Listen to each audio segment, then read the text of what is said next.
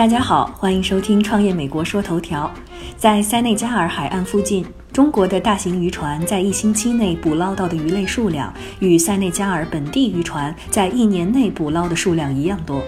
在那里，青鱼和沙丁鱼的数量正在急剧减少。同样，在秘鲁，有一种提鱼曾被大肆捕捞。过去的几年里，政府一直在为两千名渔民培训，试图遏制过度捕捞。在美国，由于沙丁鱼数量锐减，美国西海岸的沙丁鱼场已经连续三年被关闭了。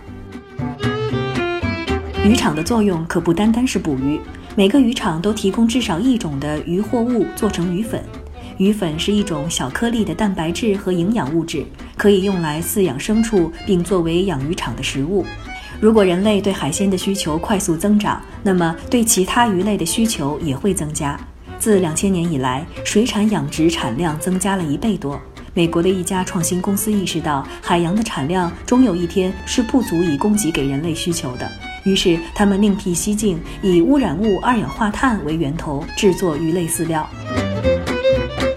这家公司名叫 Novo Nutrients。他的首席执行官 David 策说：“他们从各种工业排放中提取未经处理的废气，将废气引入到工厂作为鱼饲料的原材料，而不是排放到大气中。使用二氧化碳和其他废气排放来喂养微生物，这些微生物可以成为制造鱼类饲料的蛋白质。他们说，这种微生物跟海洋中气体喷口附近生活的微生物成分很像。”与此同时，这家公司还在开发新的微生物，使用合成生物学产生特定的营养物、维生素和益生菌，这些都可以作为饲料的原料。他们把这些微生物一起安排到微生物工厂，让整个微生物形成的过程更加高效。所有的这些过程都发生在气体溶解在水中的管道里，而不是酿酒厂或者制药公司专门用于发酵的大型容器中。这些管道可以直接连接到水泥厂或其他工业排放的废气管，然后进入隔壁的鱼粉工厂。同时，氢气还通过太阳能电解水产生，为整个系统提供能量。对于 Novo Nutrients 来说，这是一种将废品和主要的温室气体变废为宝的办法。戴维测说，全球每年大约排放三百六十亿吨二氧化碳。他们暂时还没想到还有什么变废为宝的办法把二氧化碳处理掉，但他们相信，随着时间的推移，越来越多利用二氧化碳废气的公司将会出现，而第一批实现商业化的公司一定都是很有趣的公司。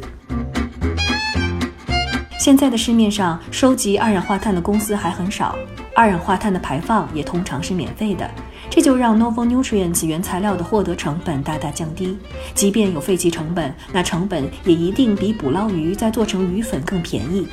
越来越多的水产养殖的需求，让鱼粉变得越来越有价值。而通过这个过程生产出来的鱼粉，营养价值还会更高。比如说，市面上蛋白质粉的售价可能在每吨一千美元左右，但像这种益生菌生成的营养物质，每吨可以卖到一百万美元。寻找各种方法来代替鱼粉的初创公司还不止 Novo Nutrients 一家，有的公司饲养昆虫来加工蛋白质粉和油，有的公司开发生物燃料的藻类，正在使用藻类油来研制动物饲料，还有一些公司在使用大豆和谷物来代替鱼粉中的蛋白质。但像 Novo Nutrients 这样利用生物反应来制造蛋白质的却并不多。而且，他们制造的蛋白质更接近于吃小鱼所能获得的氨基酸组合。亚利桑那大学的水产养殖教授表示，这一行业的潜在利润和市场需求是巨大的，将来还会有很多公司效仿这种水产养殖饲料的方式，因为它毕竟是有利可图的。同时，这样做也很环保。Novo Nutrients 的方法可以作为减少排放的一种方式。一个传统的水泥厂在一年内排放一百万吨二氧化碳，这些二氧化碳放在 Novo Nutrients 可以将其转化为五十万吨的蛋白质粉，而全世界每年有数亿吨鱼粉的需求。